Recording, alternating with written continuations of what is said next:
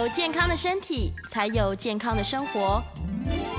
名医安扣专业医师线上听诊，让你与健康零距离。Hello，各位听众朋友，大家早，这里是 FM 九八点一九八新闻台。你现在所收听的节目是星期一到星期五早上十一点播出的名医安扣。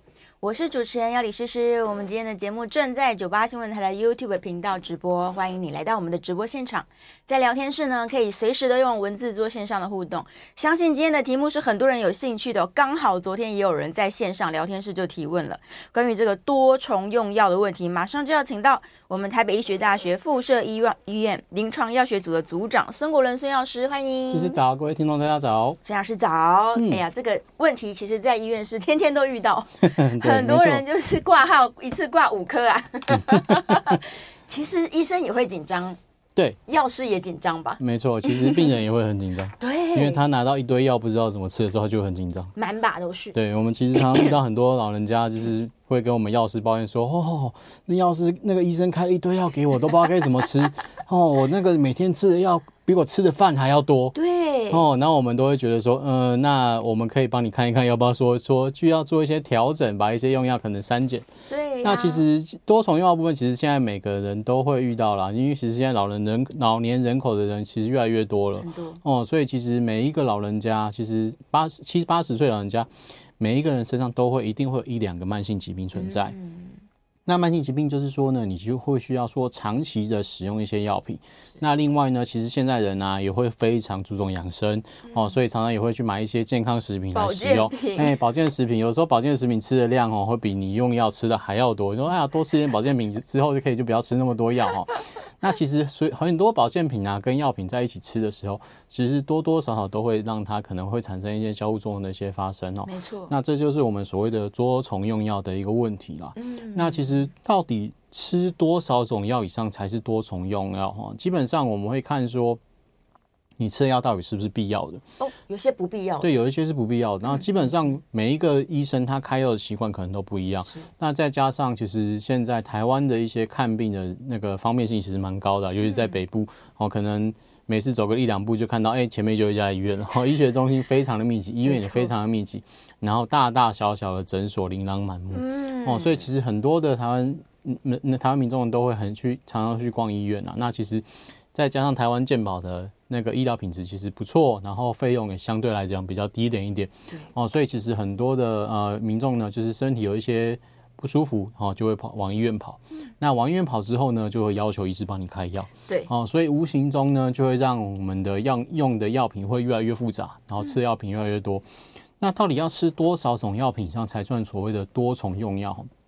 其实每一个研究的呃数目都不太一样了，所以我们大概归类说，如果你同时使用超过大概五到九种以上的药品的话呢，我们就归类叫做所谓的多重用药。多重用药。那是其实现在很多的医院呢、啊，它的药剂药师都有在做所谓的多重用药的一个整合的一个业务，那都有开立一些像是药师门诊啊，啊或者是一些健康咨询的一些部分，让有一些民众如果对于自己用药有一些疑虑的部分呢，都可以拿来当给药师帮你做一些些啊整合，看看有没有一些吃太多的，或是说吃的那个可以减少几颗药品。那所以这是每个医院的收案的部分不太一样。像我们医院的话，我们通常会说，哎，我们吃超过十种以上的，对，我们会把这些病人拿来看一下，说，哎，他到底是不是应该要吃这么多种的药品？哦，帮他减少一点，对，帮他减少一点。其实多重药还是要去看说这些药品到底是不是这个病适不适合这个病人使用，就是有没有所谓符合适应症，对，哦，那是不是该用？那他的治疗状况有没有已经好转了？是不是可以停药了？嗯，那或再加上就是说我们会看说，哎。A 药跟 B 药之间会不会有所谓产生交互作用的问题？可能影响就是我们的药品的一些疗效。嗯，那其实台湾因为看医生其实很方便啊，所以其实很多时候会遇到说，哎，可能我这边去台大看一看，哦，那个名医很有名，我才去台大看一看。对。哎，那个北医的某某名医也很有名，我再去北医看看。他可能在不同的医院看了不同的科，可能在台大看了心脏科，哦，然后在荣总看了那个心血管科，嗯、哦，然后在那个北医看的内分泌科，他看的药品其实看的药品都不一样。那其实，在呃，在药医师在开立药品的时候呢，往往会不知道说，哎，其实前面的医生到底开了什么药品，嗯，哦，然后就会导致说可能会有一些重复用药的一些问题，是，哦，就是可能 A 药跟 B 药其实是不同的商品，你拿起来看起来长得也不一样，嗯，可是呢，它的成分其实是相同的，哦，会导致这样的状况发生，所以其实。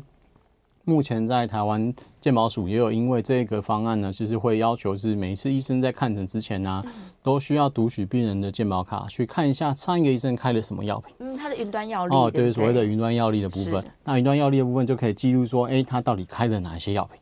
好，不过有嗯，那个云端药力其实我看过了，其实也不是那么好判别啊，因为它是它是一个文字档嘛，就是他会看到是一一片文字档。那如果如果呃，可能这个病人他真的是有多重慢性疾病，所以他开的药非常的长，会一大一长串他那个地方，然后呢会加上说，哎、欸，我的药品在开立的时候可能会导致说，哎、欸，没有看清楚，或者是说，哎、欸，我的药品的我家的商品名跟别人家商品不一样，哦，然后就会导致说，哎、欸，可能还是有重复的状况发生，是，哦，所以其实，在而且现在其实你看所谓的名医啊，其实你分到的时间其实非常少。对，可能不到一分钟。可能呃没有一分钟太夸张，可能不到五分钟。坐下来就哎站起来了。可能等三小时看不到五分钟啊啊！其实每个病人都是要需要花比较多时间去整合的，所以我们都会有药师这边都会有所谓的呃药力整合的一个部分，可以帮忙做一些呃服务啦。嗯。那再加上说。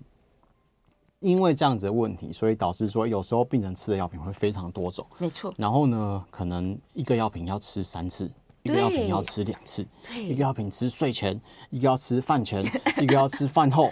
哦，然后导致说，哎，可能他吃的药品非常多种之外呢，有非常多时间点需要服药，是，然后导致说，哎，我可能忘记吃什么药品了，那我是不是可以一起吃，还是就忘记，还是就算了？忘了就算了，反正一天吃十几颗。对，然后所以呢，在多种药部分，就是除了除了药品多样性之外，再来可能会有重复用药问题，再来是服用时间序的一个问题，可能会导致我们所谓的服药顺从性，对，就是吃药可能会忘记吃，或是漏吃这样的状况，或是说，哎，真的太多。我真的不想吃了这样子的问题，好，然后再加上说，哎，可能那个病人他自己有觉得说，我吃这么多药会不会伤肝伤肾，好可怕，啊不敢吃，都剩一堆药在那个地方，很怕洗肾。哦，对，所以会导致说，哎，这些药品开了之后，到底有没有被病人使用到？再来使用之后呢，对于病人的病情到底有没有帮忙？是，哦，这样这些都是所谓多重用药会遇到的一些问题跟困难哦。所以基本上我们在讨论多重用药的时候，都还是会去帮病人做一些整合，所以。这个病人他用这个药品到底合不合理？那他用的其他药品会不会跟他有一些交互作用？哦，其实根据统计，哈，台湾目前的老年人呢，他其实一年中他同时会开的药品大概会有八种以上。八种这么多？因为因为其实台湾开药很便宜啊，在国外可能比较少这个现象。国外国外比较少，因为国外很多药品都要自费。那其实台湾的药费其实非常的便宜，台湾的药费是世界第一的。对，所以很多药厂就不想来台湾了。所以我们会一堆一堆缺药。真的我，我们现在一堆缺药，就是这个原因啊，这个那那后话。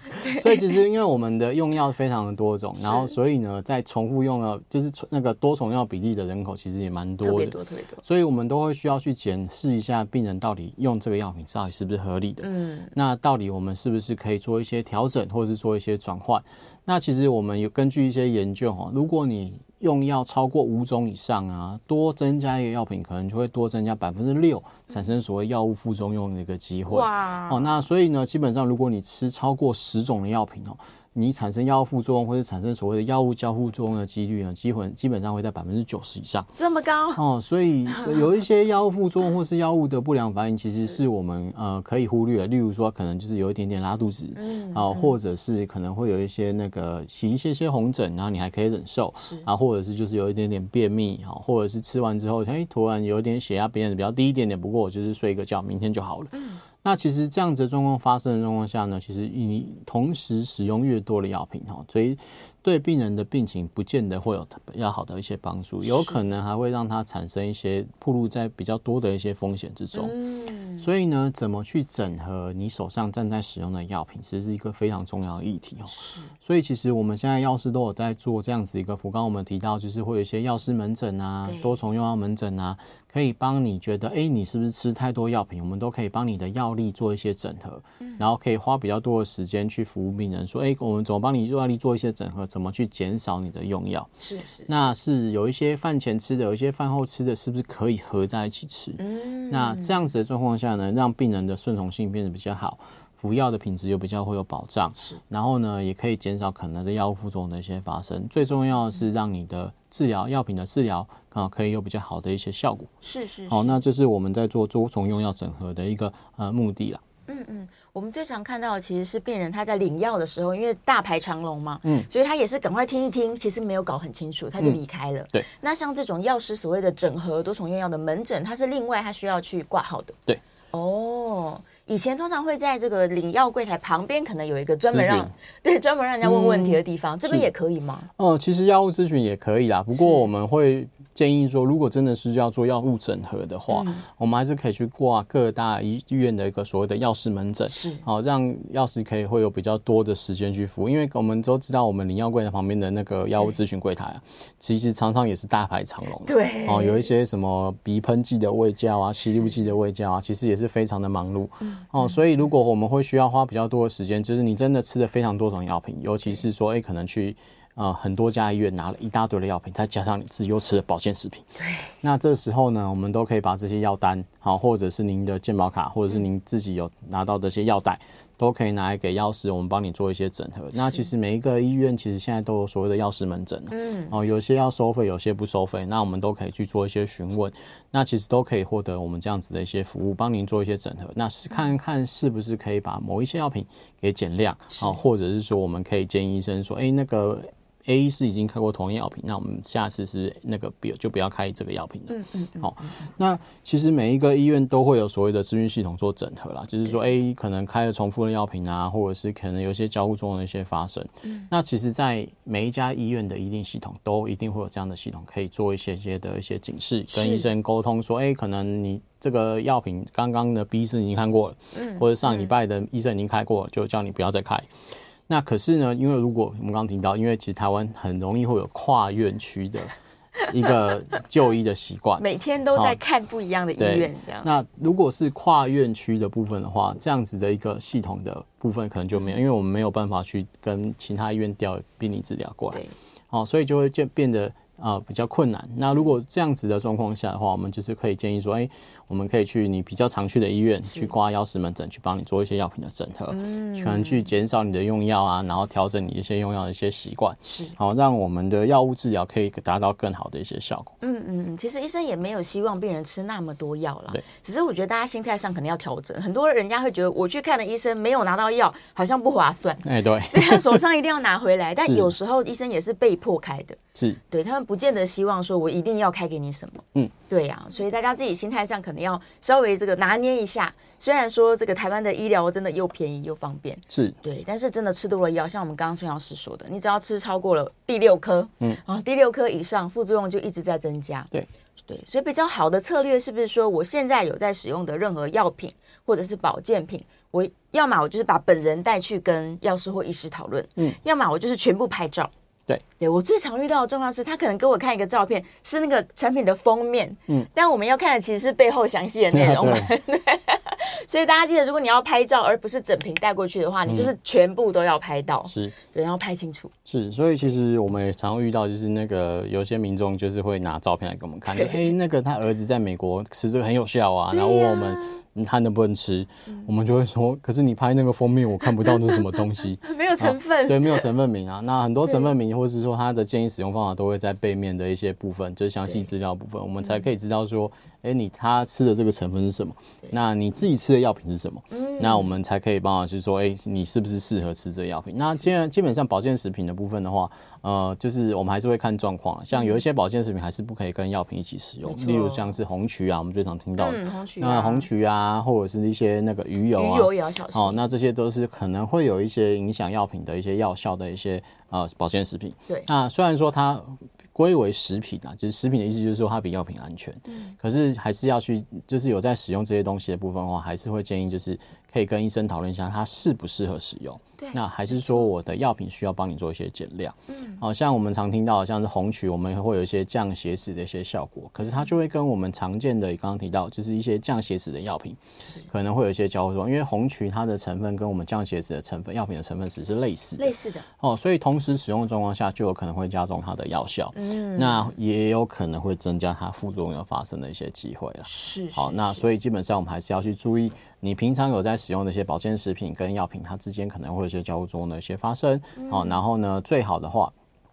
可以把药品拿过来。那其实现在每一家药那个医院，它开的药品都会有所谓的药单，对，跟药历哈，就是那如果真的那张不见了，太小张不见了，你也可以把药品那那个药品的药袋，药袋整袋拿过来，我们可以帮你做一些做一些整合跟一些处理。嗯、那再来的话，其实现在呃健保署也有推动一个计划，叫做所谓的云端药历的计划，是哦，就是每一个病人呢，如果你有去看诊，有开一些健保的药品，它都会在记录在云端。那我们都可以借由读取您的健保卡，然后去看一下您过去三个月的一些用药的一些状况，可以帮你去做一些回顾。那再加上，可是如果那个自费就看不到了。如果你有自己购买一些药品，或者是刚刚提到的健康食品，好，那个就看不到。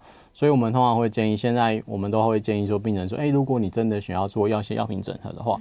没呃，如果有药品带药品，没有药品带药袋，对，好，那或者是药力，嗯、那或者是把你的健保卡带过来，我们帮你做一些些读取，嗯，好，然后另外就是保健食品啊，或者是你常在使用的一些东西，就是保健食品的。外观或者盒子上面的背面的成分，成分哦，都可以拿来我们帮你做一些做一些些的一些处理跟一些调整，看看到底适不适合您使用。好，那如果有疑虑的话呢，我们也可以直接帮你联络医师，然后帮你做一些些。如果因为有些医生说，有些病人会说，我不敢跟医生讲那个，对，我会怕，他叫我不要吃，对，我会怕说那个这样子会不会让那个医生不生气？对呀，那医生讨厌我。对，所以我们有时候也会直接打电话跟医生说，哎。呃，病人他在吃这个药品，可是其他医院已经有开立，那我们下次是不是可以把这个药品就先暂停，好，或者是减量的一些部分。好，那这些我们都可以联系做一些处理的。嗯、那都是跟医生讨论一下病况，怎么样才是对病人最有利的一些治疗的一些药品，跟一些使用的一些方式。那这个都是可以做一些些讨论的，是可以讨论的。大家也不要紧张啦。是，你知道很多那种北北他去买了真的很贵的保健品，嗯，可能一万块，然后他又想吃，嗯、但是又被医生骂，对，所以只好跑来跟药师诉苦了。对，我们遇过啊，就是那个有病人说啊，他儿子从美国带回来，说这个对他很好。可是他不知道该不该吃，然后又怕拿去给医生被医生骂，因为那医生很凶，啊，你不可以乱吃东西啊，那样然后他就跑来问我，对，然后我们就要帮他去处理。啊，有时候看一看就是普通维他命，那就可以吃了。啊，可是如果是其他的一些什么草本的一些萃取物的话，那就要特别注意，因为其实有一些草本植物的一些萃取物还是会跟呃药品有一些交互作用。交互作用。对，所以自行在服用一些健康食品，甚至是所谓的中草药。对，好，都要特别注意，因为我们有遇过，就是病人，他就是说，哎、欸，他去那个山上摘一些什么草，然后熬成汤来喝的，然后也遇过。哇，对，那个那个其实土医 生，对，那个其实就遇过。他说啊，他熬那个草，说那个说那个茶喝那个什么青草茶，什么狗尾草，那个很好啊，对身体很好。我就说，呃，你要不要看一下那个是不是同真的那种东西？有时候小心、啊。哎、欸，因为其实。过去有发现，就是病人就是自己服用那些中草药啊，然后吃到变成肾衰竭的也是有。对啊，也是有这种。所以其实还是要特别去注意啦。对，你不要自己去采药啦，因为有可能你会辨别不出来到底这个有没有毒嘛。是的，是啊，所以尽量减少。然后再来，我们刚刚一直没有提到中药的部分。嗯，如果他同时又看中医又看西医又吃保健品，那到底怎么办呢？好。那其实中药的部分呢、啊，其实目前现在其实很多那种所谓的科学中药，对，浓缩的药粉可以做使用啦。那其实最近也有很多的研究在讨论，就是、嗯、呃，吃中药跟吃西药会不会有交互作用的一些问题？哦，因为其实西药哦，就是很简单，就是它是单一成分，对。那可是中药的话是所谓的汤剂，汤剂的话是其实很多种药材煮在一起，那其实它的成分含量就会非常的多样化，复杂，哦，所以会比较复杂一点，哦，所以其实现在有所谓的中药跟西药交互作用的一些研究在发在研究了，那不过目前还没有太多的文献去证实说它是真的有一些交互作用或是有一些不良反应的发生，那我们只能去确认有一些就是像是我们常听到就是像甘草会利尿啊啊、哦，所以如果你有在使用一些呃降血压药品是。啊，或者是已经在使用一些利尿剂的话。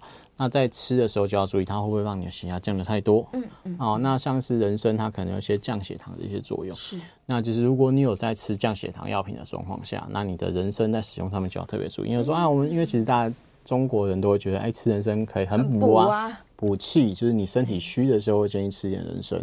可是其实人参有一些降血糖的一些作用，所以它会让血糖控制变得比较不稳定。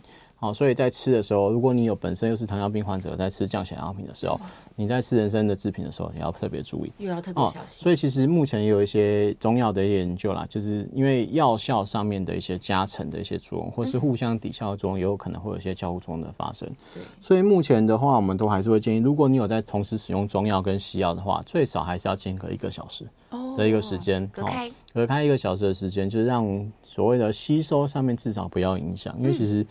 中药有时候他吃的那个有汤包啊，然后有一些粉剂啊，对呀、啊，所以它的那个药品的量其实还蛮大的。是，所以我们会要需要让它有一定的时间去吸收，然后不要让我们的西药跟中药可能混在一起，然后可能导致说，哎，影响到彼此的一些吸收，或是造成疗效上面的一些影响。那其实现在很多科学中药部分啊，其实像现在中医其实有很多，就是他其实也会了解，他们有学很多都有修西医啦，对，呃，所以其实他们也会了解说，他们有一些药品的那个使用上面可能会需要做一些调整。嗯，那其实他们都可以做一些沟通，就是最基本的啊，就是我们病人在开，就是请医师开药的时候要。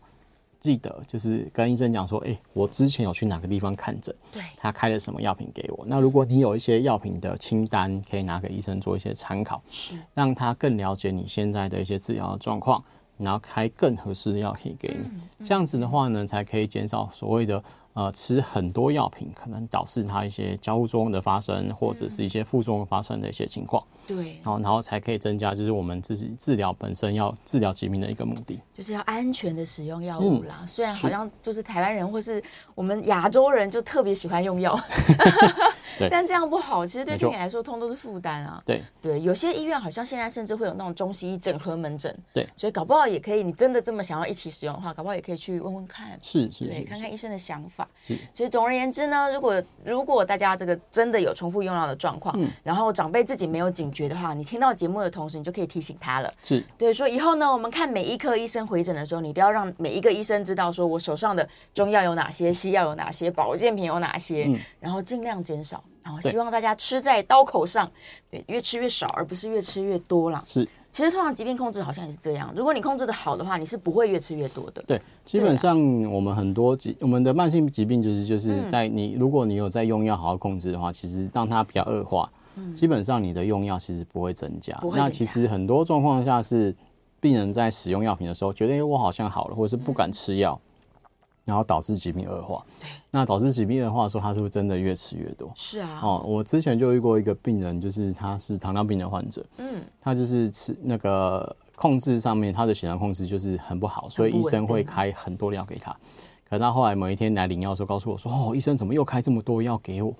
我就是没有想要吃啊。”他都没吃啦，对，他都没有吃，难怪疾病控制不好。真的，对。欢迎回到 FM 九八点一九八新闻台，你现在所收听的节目是《名医央叩》，我是主持人药理诗诗。我们今天现场的来宾是台北医学大学附设医院临床药学组的组长。孙国伦，孙药师，欢迎。谢谢好，各位听众，大家好。好，回来我们是可以接 call in 的。我相信有很多人都有这个照顾长辈的压力，或者是呢长辈自己哦。如果你也觉得我都不知道怎么吃药，怎么办嘞？欢迎大家可以 call in 进来，零二八三六九三三九八，零二八三六九三三九八。我们来看一下大家线上的问题哦。来，第一个问题是说，他有两个疾病，痛风跟高血压同时存在，嗯、然后目前呢吃了药物。但是，呃，因为最近有一些药物调整，然后他发现好像吃了几天没什么感，哦，吃两个月，嗯，他调整之后吃了两个月，感觉好像没有什么用处，嗯，但是他又怀疑说会不会是其他的原因？那他最重要的问题是说，我可不可以提早回诊？嗯，对，我相信很多人都有这个困扰。好，那基本上我们刚刚提到，就是其实因为我在吃药的状况下，如果你有在按时吃药、服药，然后呢有一些就是你觉得疾病没有控制，因为其实血压的部分的话，我们都会常常量血压。如果你觉得血压都没有降，那也可以提早回诊。那或者是说，有些病人就是吃了之后有一些副作用的一些发生，嗯，哦，例如说他开始拉肚子，开始觉得肚子痛，或是开始觉得恶心呕吐，对，好，然后就是很不舒服，甚至起红疹的状况，那这些其实都可以提早回诊，哈，跟跟医生提就是讨论一下，说，哎，我吃这药品之后身体很不舒服。那是不是可以换别种药品来做使用？因为其实，呃，每一种每一个人其实适合的药品不一样嘛。那其实我们一开始在药品那个做疾病治疗的时候，都会先开就是最适合你病况的药品。嗯。可是适合你病况的药品可能不适合你这个人。对。哦，因为有些每个人的体质不一样。那有时候就是吃了药品之后，真的会有一些副作用的一些发生。嗯，那很不舒服的状况下，都可以提早回诊，然后跟医生讨论，那我是不是可以换别种药品来做使用，还是说我先减剂量，哦，或者是用其他的方式来做一些处理。那这些都是可以讨论跟一些处理的哦，所以千万不要说，哎、欸，我吃了药品之后觉得很不舒服啊，可是医生叫我赶快要乖乖吃完，不然的话就是会怎么样怎么样。哦，那其实还是可以跟医生讨论，医生不会说你吃的真的不不舒服就还是不可以换药了。对呀、啊，对，还是可以要先要讨论一下。嗯嗯，如果你感觉到有点怪怪，就算已经拿了满钱，其实你都是可以把药拿着一起回去。对，那 其实都可以改改处方啊，其实不用太特别担心。对，不用紧张，不用紧张，大家都人太好，非常勾引。好，来，我们在电话线上是洪先生，洪先生请说。嗯、呃，两位好，你好。呃，请问一下，那个有一个开完达命，最近好像常常缺货，那那能不能用维他命 B、C、俗名叫保命的药去去替换？嗯嗯，哦，缺药的问题是不是？嗯，就我我就请教说，能不能用保命俗名是保命，那证明好像是维他命 B、C。来替换那个，嗯，开文达命，开文达命，嗯，开文达命，嗯，好好好，谢谢洪先生的问题。好，那其实现在台湾的一些缺药的状况其实非常严重了。对啊。那有一些部分的话，就是你的药品的转换的部分的话，其实每一家医院都会有一些不同的一些策略。对。那如果你这些药品都是呃。医师就是还是可以开给你的话，基本上就是会依照你的病况做一些处理啊。嗯。那你自己原本吃的药品是什么？然后后来换的药品是什么？那个其实只有医生会比较知道。对。那如果这只是维他命的话，其实都没有太大的关系。对。那呃，如果你还是有一些疑虑的话，基本上还是可以去查一下它的成分。那因为刚提到你，你刚提到的那些成分，其实这两个药品其实呃。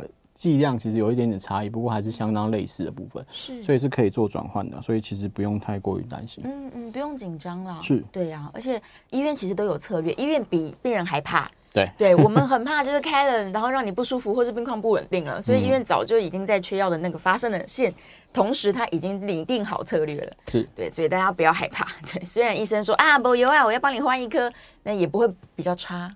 对，对，非常可能是更好。理论上不会比较差。理论上不会比较差。对，好，再来线上有人在问说他哦，他可能有在吃保健品，苦瓜生态最近蛮红的。是。对，然后的确很多人是拿它来控制他的病情，对，对慢性病。对，那它有没有关系呢？好，那苦瓜生态目前的话，其实是一种就是控制血糖的一个保健食品，对，所以它其实可以帮助一些稳定一些血糖的一些作用。是，所以在糖尿病的病人有时候会在吃。嗯嗯。那其实基本上，虽然说它会影响到血糖啦，所以基本如果你已经有在吃糖尿病的药品的时候，还是跟你的糖尿病的医生做一些讨论，讨论一下。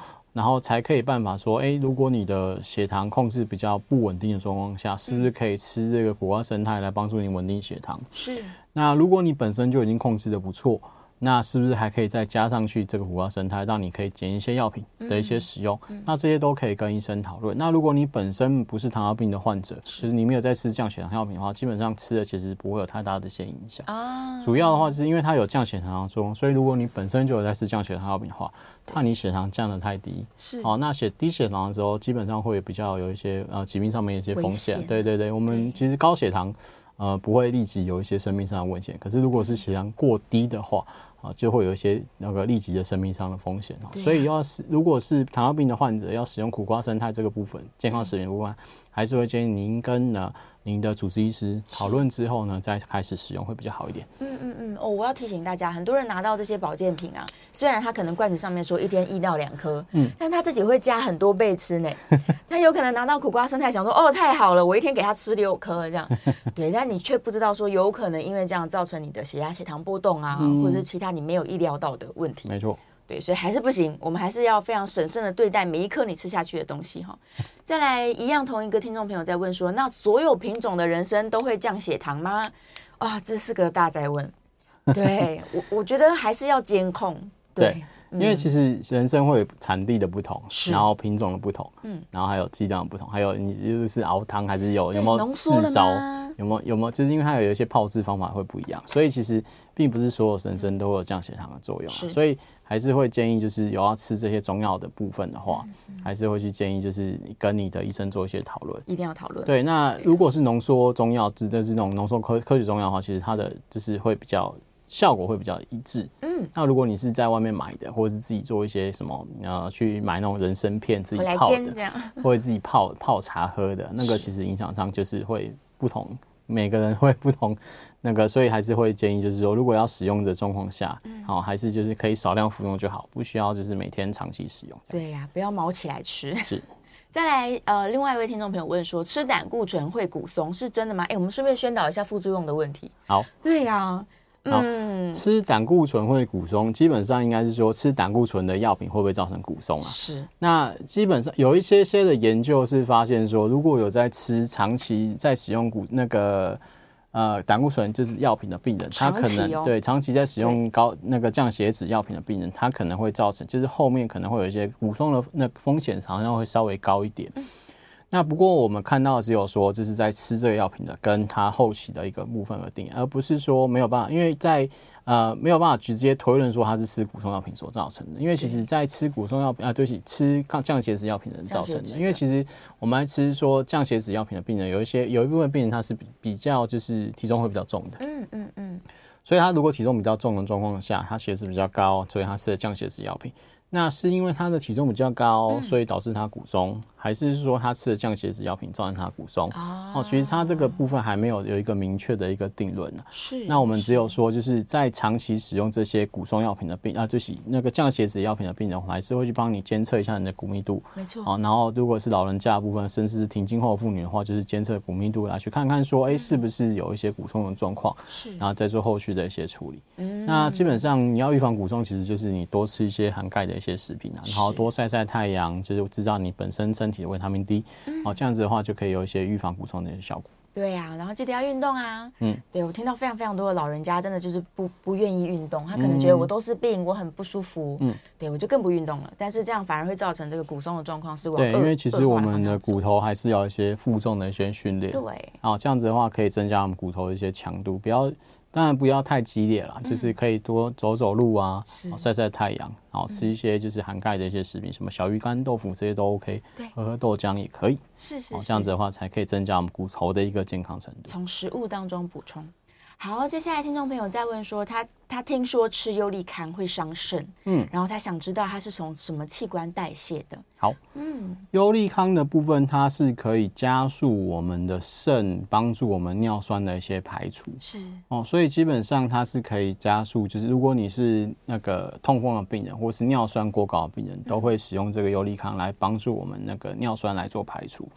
那长期使用会不会造成那个肾功能不佳？其实不会，嗯，哦，因为其实因为呃，我们尿就是高尿酸的病人啊，很多都是跟肾脏有关，对。那你的就是，如果你在长期使用的话，我们都还是去监测你的肾功能啊，所以其实基本上比较不会影响到病人的肾功能。好，那优利康的话也是由肾脏排泄的，哈，所以其实呃，这肾肾的部分的话，我们还是会是定期去监测你的肾脏功能的一些强度。好，所以其实还是定期使用，然后定时反诊、定期检查的话，基本上就可以减少它可能会发生呃负重的一些风险。嗯，没错，医生真的是都会帮大家监测啦。嗯，对呀、啊，尤其是慢性病长期在使用药物的人。呃，有个观念就是大家要知道，说你长期用药，而且像刚刚提到，如果你用的是五种以上，甚至到十种左右的药，其实对你的肝脏、对你的肾脏来说，它的工作都比较多一点点。是，所以医生都会帮你，就是开始去控制跟检查它。是，那也是为什么今天我们要讨论多重用药的问题。嗯，对呀、啊。其实你在慢性病在使用药物的时候，其实我们虽然说三个月反诊一次啊，那其实很多医生在。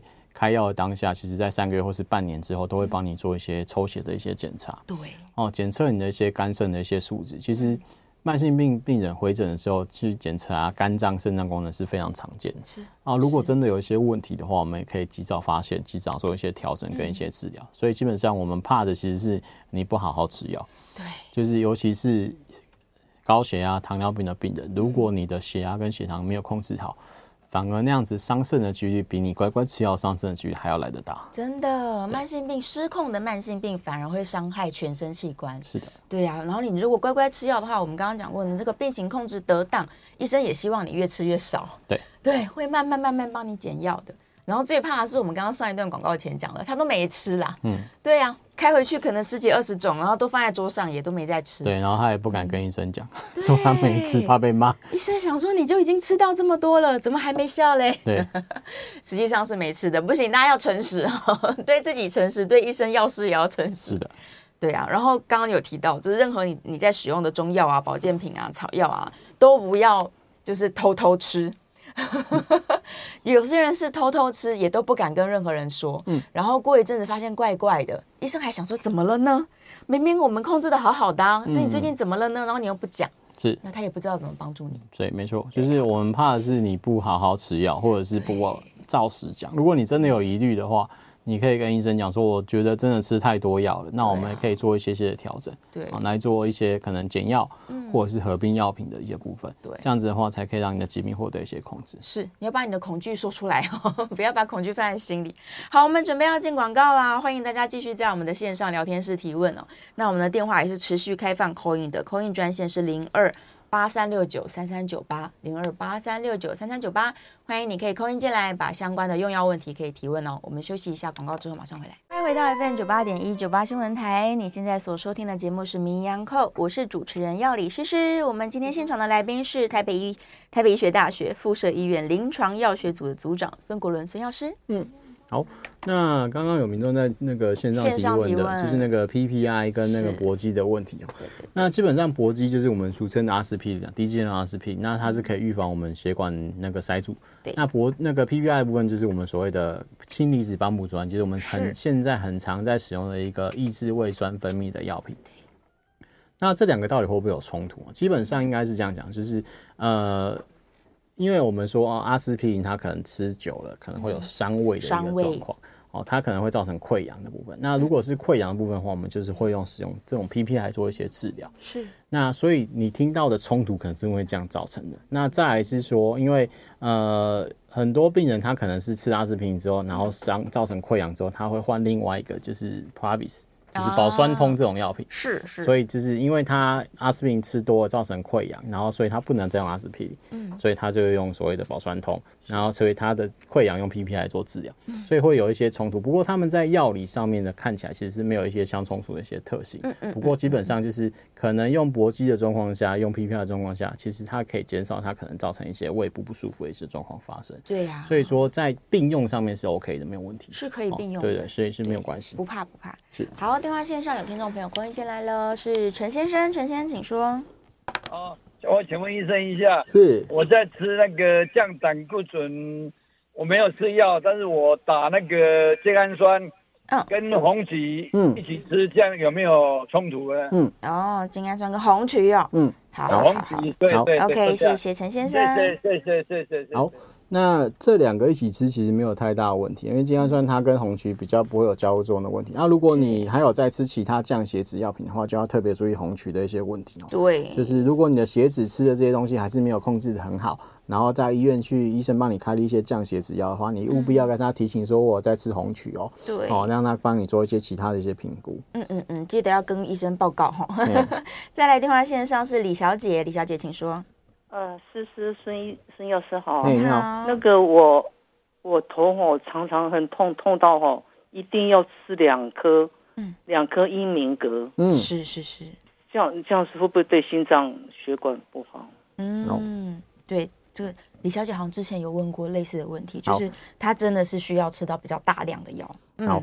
那呃，英明格基本基本上我们是用在那个偏头痛的病人，然后呢，它其实会有一些特定的一些使用上面的一些疑虑，就是如果你吃的英明格，嗯、而且一次要吃两颗，呃，剂量上面单次使用其实不会有太大的一个问题。是，可是要看的是你发作的一些，就是偏头痛发作的一些频率啊。就是如果你吃的量真的是太多，嗯、就是因为我们说一个月最多八颗啦，一个月最多八颗，就是这样子的话，重量。如果你一个月使用超过八颗的话，就要特别去注意说，哎、欸，呃，会不会有一些其他的一些风险，造成它你的偏头痛发作这么频繁的一些问题。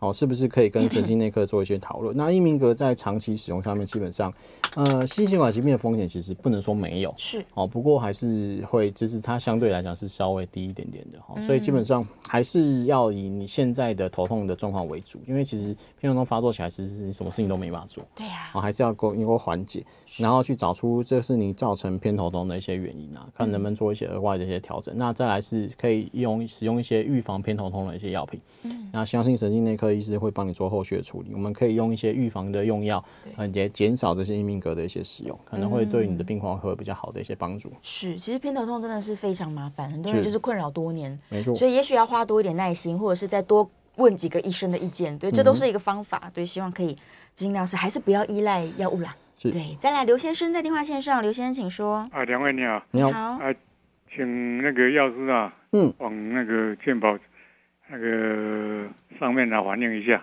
嗯，就是那个褪黑激素啊，嗯，我们在欧美那些呢都可以买得到，我只 唯独我们台湾呢不能买，嗯，哎，啊，好，对，这个是一个很大的羞辱啊，是是，对不对？啊，看是健保药物或者是个人可以在药局买到，对，这样都不行了，那要上网去买，对，很麻烦啊，网去买理解理解，不是麻烦而已，是。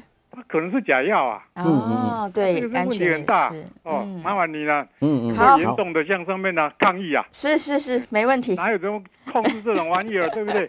那欧美都可以通哦，那就就台湾那算什么嘛？是好，比赛多还还在那边呢，好不好？谢谢刘先生，谢谢刘先生，好，谢谢你。那其实台湾也有核准一些褪黑激素类似物的一些产品啊，那其实有药物。那其实呃，如果因为它不过它是目前是用来做自费使用的，因为目前褪黑激素的一些疗效，目前只是对于一些就是呃时差的一些影响，可能会影响到我们褪黑激素分泌的这类的失眠才会比较有一些效果。是，好，所以目前来讲，其实在于临床上来使用状况下，褪黑激素它是一个我们所谓的中草药萃取物。那其实我们还是有一些啊、呃，就是我们所谓的受体的一些那个解那个。刺激剂是，然后有在使用。那其实那个呃，临床上还是有可以使用、可以买得到的部分。不过这还是要医师处方啦。就是如果你有需要的话呢，也可以去那个呃，药那个呃医院的话，或是帮请他帮你做一些开立。哦，这样子的话呢，才是呃，目前啊，台湾的法规其实真的没有核准推的技术没错的产品，好，只有这个 那个类似物的一些药品，好是有的，是是是，比较正规。应该说我们可以使用的武器很多，对对，所以不妨是可以可以跟医生讨论的。是，再来林小姐在电话线上，林小姐请说。诶，药师，我想请问一下，是我们一般在吃，就是在医院拿到的降血脂药物。